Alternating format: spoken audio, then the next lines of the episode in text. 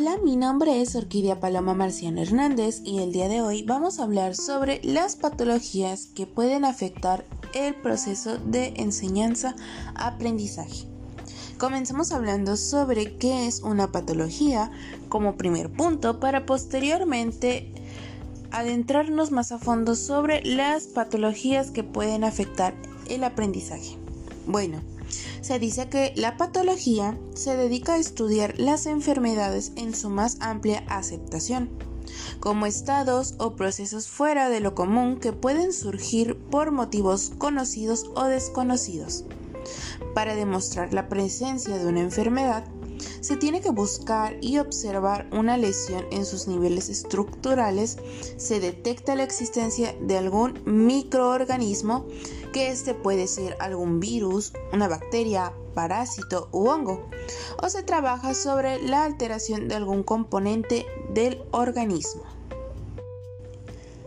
Cabe mencionar que cualquier rasgo de comportamiento que no corresponda a los parámetros de normalidad dentro de un marco social es considerado como una patología. Existe una serie de factores que acarrean inestabilidad mental y emocional, entre los que se encuentra la excesiva actividad laboral o la fatiga, la tensión nerviosa, el ruido propio de las ciudades, el rompimiento del modelo de familia tradicional o el consumo desmedido y no supervisado de fármacos. Ahora vamos a hablar sobre las patologías que afectan el proceso de enseñanza-aprendizaje. Comencemos hablando sobre algún trastorno o dificultad de aprendizaje que es más común. En este caso hablaremos sobre la dislexia.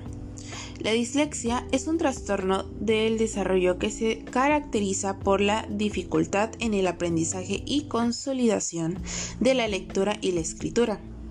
Esta se caracteriza por la presencia de un déficit en una o varias áreas del desarrollo. No se puede apreciar ninguna causa que especifique esta dificultad y sus manifestaciones, y esta puede ser visible en la edad adulta.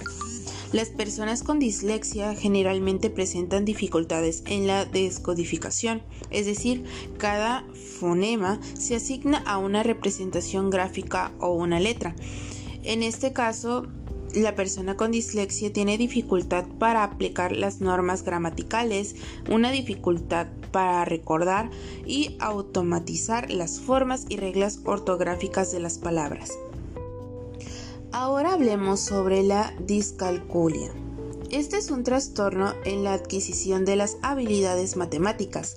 El término discalculia hace referencia a una amplia gama de dificultades para el procesamiento numérico y de cálculo.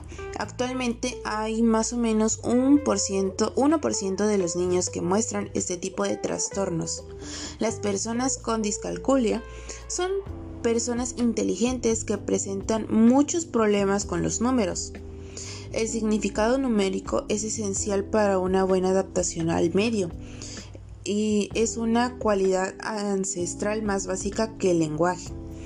Es decir, que en este punto este es un trastorno que puede afectar la vida del ser humano. Ahora es momento de hablar del desarrollo de aprendizaje no verbal. Este es un trastorno del neurodesarrollo que afecta el aprendizaje.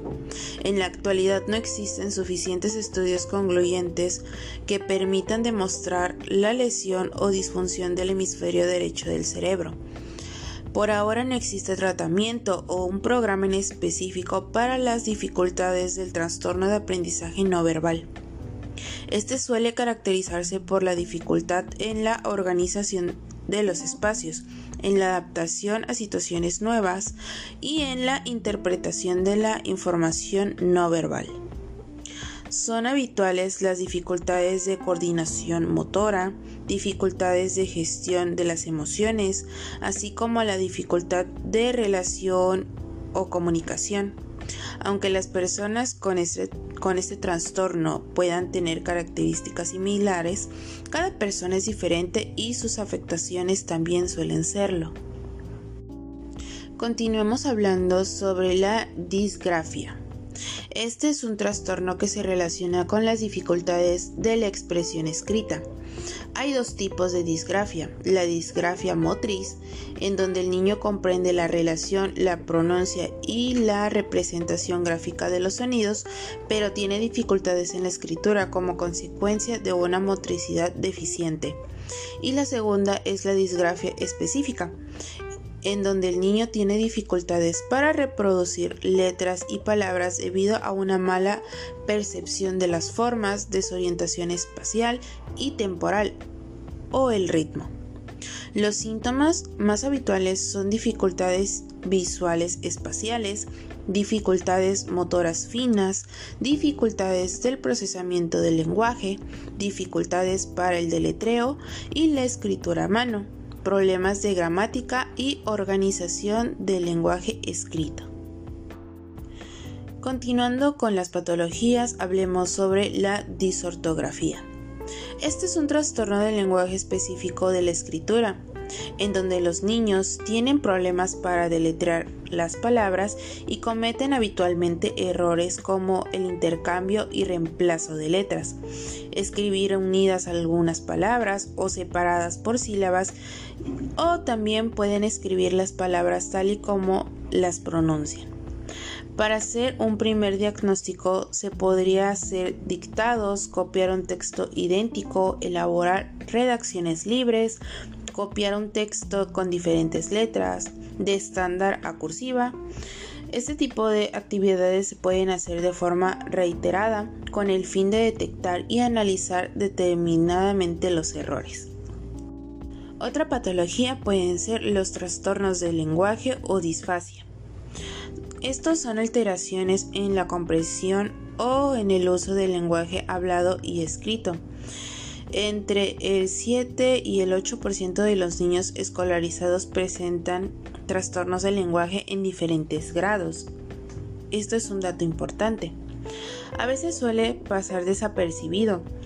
Suelen ser niños que se relacionan poco, con tendencia a aislarse debido a su falta de lenguaje, y es muy común que se confunda con el trastorno de espectro autista.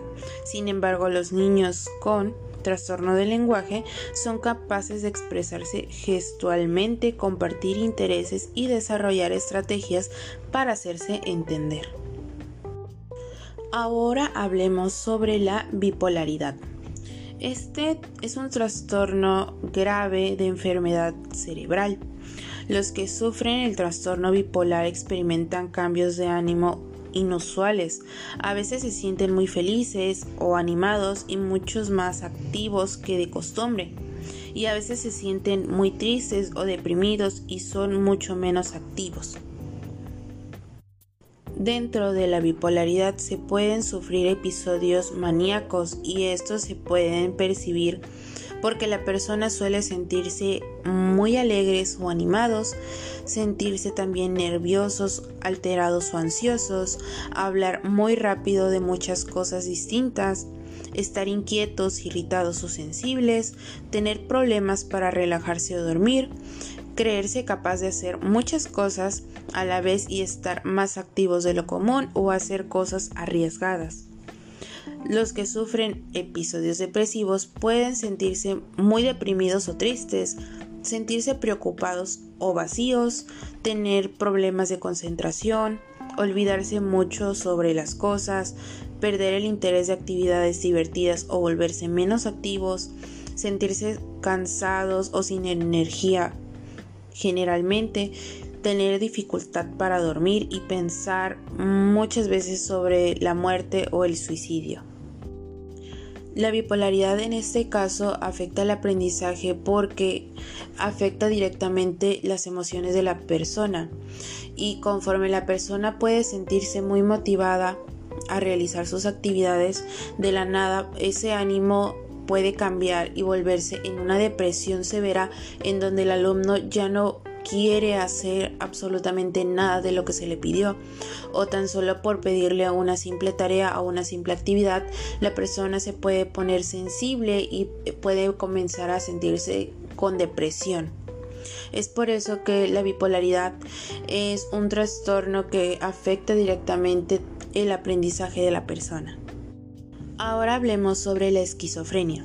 Las personas afectadas de esquizofrenia pueden presentar una grave distorsión en el pensamiento, la percepción y las emociones, manifiestan una pérdida de contacto con la realidad y experimentan alucinaciones, presentan delirios, tienen ideas extrañas que no se ajustan a la realidad o al consenso social.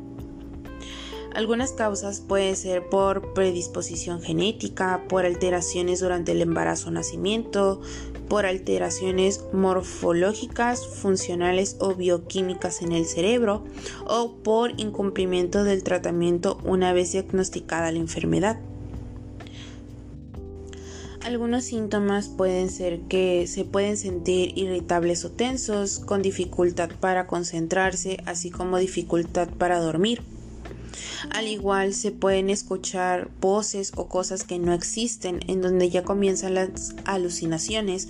Asimismo, eh, la persona puede comenzar a sentirse con aislamiento, con una disminución de las emociones, puede comenzar a tener problemas para prestar atención y puede hablar de, forma, de una forma que tal vez no tenga sentido o coherencia la esquizofrenia en este caso afecta mucho el aprendizaje. ¿Por qué? Porque a la persona se le comienza a presentar estas alucinaciones que lo sacan de una realidad, lo cual puede ser de alguna manera peligroso a la manera de tomar clases, ya que la persona cuando ya tiene esta enfermedad, este trastorno, tal vez de la nada comience a tener, a, delirar o a tener estas alucinaciones que lo inciten a hacer cosas dañinas contra su salud o contra la salud de los demás estudiantes.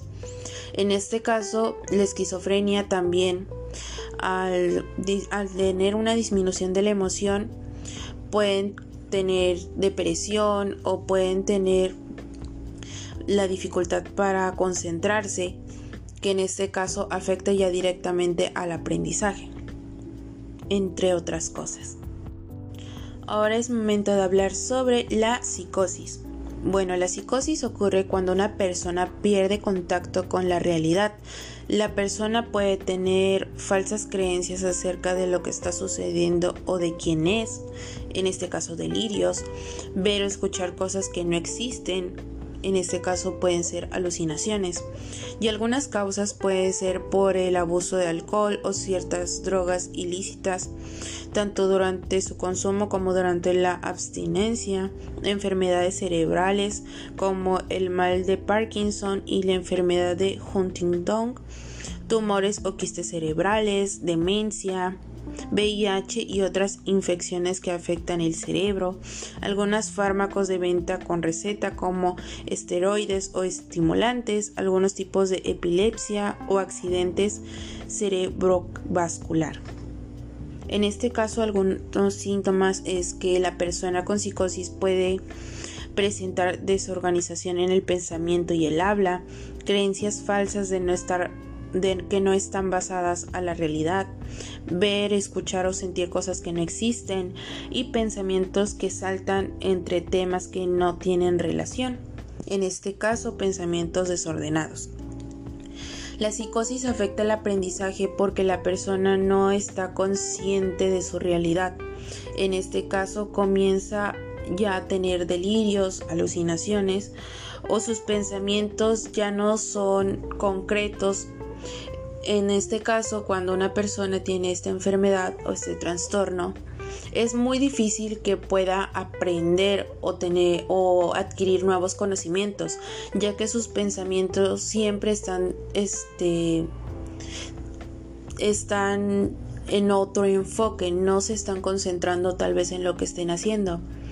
Por ejemplo, si una persona con psicosis asiste a la escuela, es muy difícil que la persona preste atención, no porque no quiera o porque no se le apetezca, simplemente porque comienza sus pensamientos comienzan a saltar. Es decir, que si les estás enseñando un ejemplo matemáticas, el alumno con psicosis generalmente va a perder la concentración y va a comenzar a tener delirios o puede tener pensamientos que no tengan ninguna relación con la materia que se está llevando. Ahora hablemos sobre el síndrome de Asperger. El síndrome de Asperger a menudo se considera una forma de autismo de alto funcionamiento. Esto puede llevar a dificultad para interactuar socialmente, repetir comportamientos y torpeza. Algunos síntomas son que la persona se torna demasiado concentrada y obsesionada con un solo objeto o tema, ignorando todos los demás. Quiere saber todo sobre ese tema y con frecuencia habla poco de otra cosa. Los niños con síndrome de Asperger presentan muchos hechos acerca del asunto de sus intereses, pero pareciera que no hay ningún punto de conclusión. Con frecuencia no reconocen que la otra persona ha perdido interés en el tema. Las áreas de interés pueden ser bastante limitadas, como una obsesión con los horarios de los trenes, los directorios telefónicos, una aspiradora o colecciones de objetos. Con frecuencia se acercan a otras personas, su lenguaje corporal puede ser inusual y puede no entender el sarcasmo o el humor o pueden tomar una metáfora literalmente. En este caso, esta enfermedad afecta el aprendizaje ya que el alumno se enfoca solamente en temas de su interés. En este caso, si a un niño con síndrome de Asperger se le presenta tres materias, pero de las tres solamente le interesa un solo tema de una materia en específico, las demás materias van a pasar desapercibidas por la persona, ya que él ya se enfocó solamente en un solo tema en específico y los demás temas, aunque sean de la misma materia, no les va a brindar ese interés o ese entusiasmo. Por eso afecta demasiado en el proceso de aprendizaje. Ahora hablemos sobre el autismo, que es un trastorno de desarrollo que aparece en los primeros tres años de la vida y afecta el desarrollo cerebral normal de las habilidades sociales y de comunicación. Las causas pueden ser en un trastorno físico ligado a una biología y una química anormales en el cerebro, cuyas causas exactas se desconocen. Probablemente hay una combinación de factores que llevan al autismo y también puede ser por los factores genéticos que padecen. Eso también es importante. Algunos síntomas puede ser que se, bueno, se caracteriza por tener juegos actuados, interacciones sociales, comunicación verbal y no verbal. Algunos niños con autismo parecen normales ante, antes del año o de los dos años de edad y luego presentan una regresión súbita y pierden las habilidades de lenguaje o sociales que habían adquirido con anterioridad. Esto se denomina tipo regresivo de autismo. Los problemas de la comunicación que pueden abarcar son que se vuelven incapaces de iniciar o mantener una conversación social, se comunica con gestos en vez de palabras, desarrollan el lenguaje lentamente o no lo desarrollan absoluto, no ajusta la mirada para observar objetos que otros están mirando, no se refiere a sí mismo correctamente o no señala para dirigir la atención de otros hacia objetos. También suelen repetir palabras o memoriza pasajes como comerciales. En este caso, el autismo es un problema de igual manera que afecta el aprendizaje ya que el niño en lugar de adquirir aprendizaje tal vez lo adquiera al momento pero posteriormente lo vuelva a desechar y es muy difícil que un niño con autismo se pueda, pueda retener información con facilidad como los demás niños.